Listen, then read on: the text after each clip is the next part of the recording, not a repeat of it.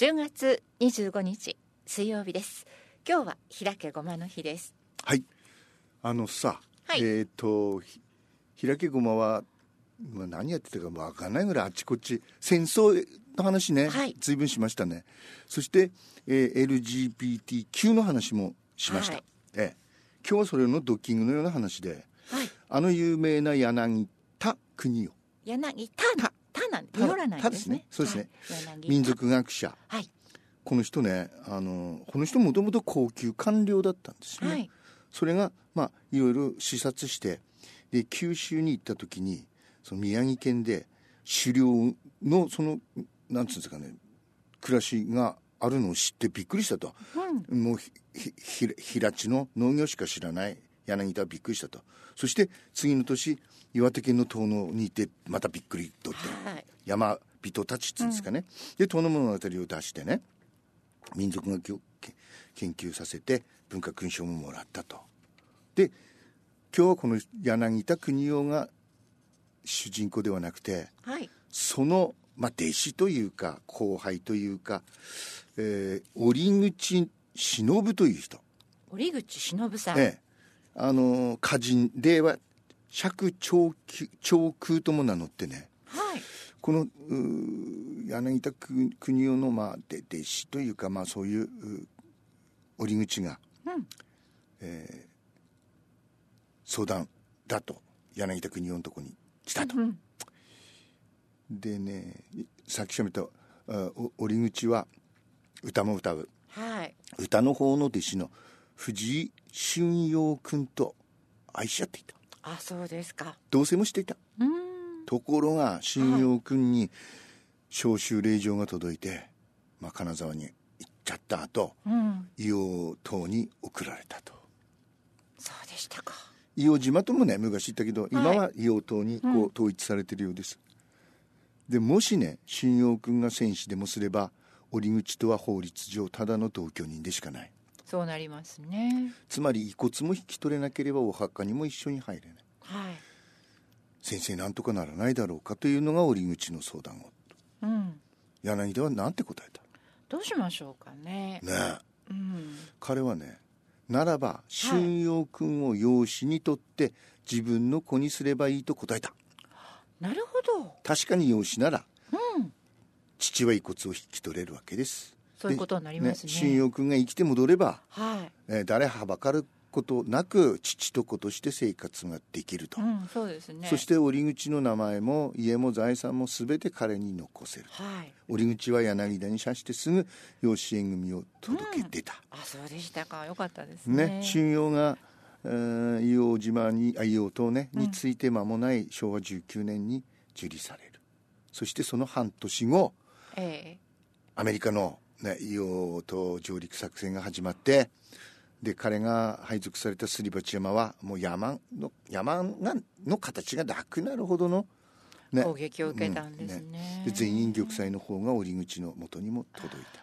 帰らぬ人となってしまいましたか、春陽君の、まあ、最後の記録もなくもちろん遺骨も戻らなかったが、御霊は彼のふるさと、えー石川県のに折口えー忍と共に眠っている。あそうですか。よかったですね。墓碑にはうん。最も苦しき戦いに最も苦しみ死にたる陸軍中尉折口春陽並びにその父忍の墓とある。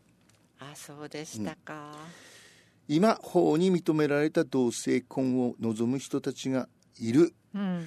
財産や相続問題もあるが折口と同じに死があわ二人を分かった後の悩みを語る者もいる。うん。柳田国夫は80年も前にそうした悩み事をごく合法的に解消した、素晴らしい、ね、法的にはお役になるけれど、はい。隣近所においては夫婦だと言っておいて何の問題もないと、うん、そうですね。ね。だからね。うん。そういえばほらまあその高倉健もね養女にしましたよね、うん最後ね、うんそうするとまあ財産がみんなスッといけるということなんでしょ信夫さんと書いて忍う、とそそうだそうだ。読むんですねそうなんですね。ええ、でこの折口忍はねやっぱりまあ潔癖症と言えばいいのかしら。66歳では亡くなるんですけど。ね。柳田国は90近くまで生きるんですけどね、でこの折口が亡くなる時にうーんまあい胃がんで亡くなる時に弟子がね心配して慶応病院に入れたと。はい、多分ずっと一人だったんでしょ？うん、春陽が亡くなって以来ね。そういうことですね。で入院したらはい。びっくりしましたね。女性が自分の体に触れることを極度に嫌う。だから看護婦さんが遠慮会釈なくテキパキと世話してくれるのに対して恐怖した、あそうですか。うん、まあそうそうなんですそうねなんですね。うーん。いやいやいやまあこれこれ見見でちょっと驚きましたけれどまあそういう問題っていうのはずっとあると。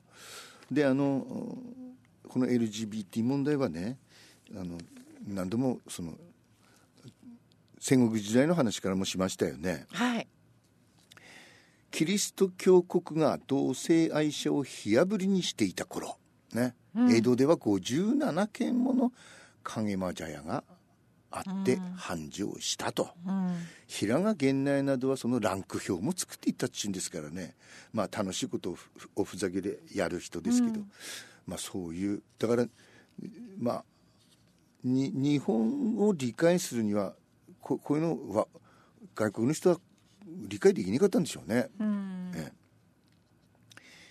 でね日本話が変わる大阪のイベント会場などの休憩時間を除いてみるとね女子トイレに長い列ができる。俺も、はい。あのねあの大阪に行くと、うん。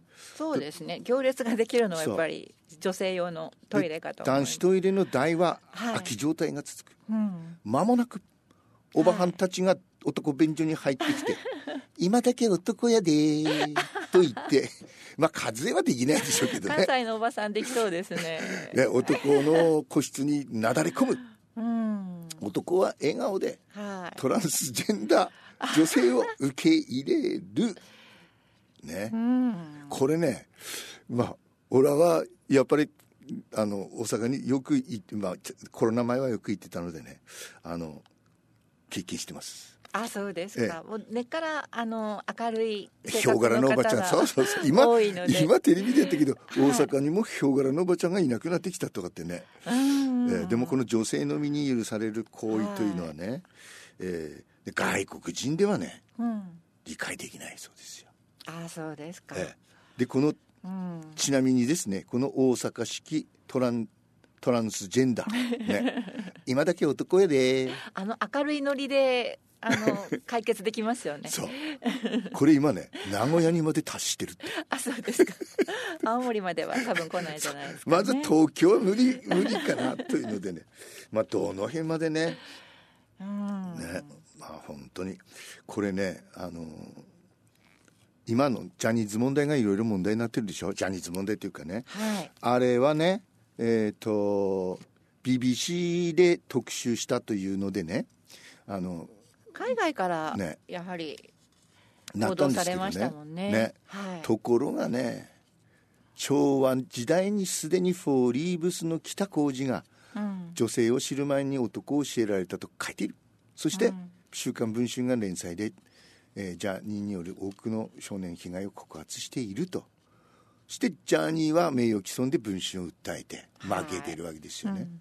だからもう二昔前にもうバレているのに、ねね。これはだからねやっぱりそのうんうんなんつうんだろはい、う日本のメディアが20年間放置してきたネタを外伝がね、うん。でこれねあの高山正幸という人が書いてるんですけどこのジャニー問題を見て思い出したそうですよ。田中角栄。田中金脈。新聞もテレビもねあの知ってたと。うん。でもそれほど角栄には騒がなかったと。ところがその外伝が報じたら、うん。日本の新聞は一転して大騒ぎを始めて1か月後には角栄を辞任させたというそういった流れがねね。外国報道に日本は弱いってことですね、ええ。えでもこういう問題っていうのはこうううんんあのこうそそこにね、はい。ええ。うん。だから、えーこの、うん、なんつうんだろうこのまあ話をずっと元に戻しますと柳田国夫という人はねえ。ね素晴らしい、ね大大したもんですよ。このそういうことをパッとね、そうねあの答えられるっていうのはだから素晴らしいことのかことうこうこういう方法もあるんだということで、まあこのべまた別の人はそんなにその権利権利って主張しなくてもはい。こういろんな方法がこういう方法がある。着地点があるってことですよね。あるやないかいというのですね。そうですね、ええ。という話子でした。はい。それではプラスワンに行きます、レオードリーオードリー・ヘップバーンですよ。はい。今でもね日本でその女優の人気投票やると、もうベスト3入ってます、はい。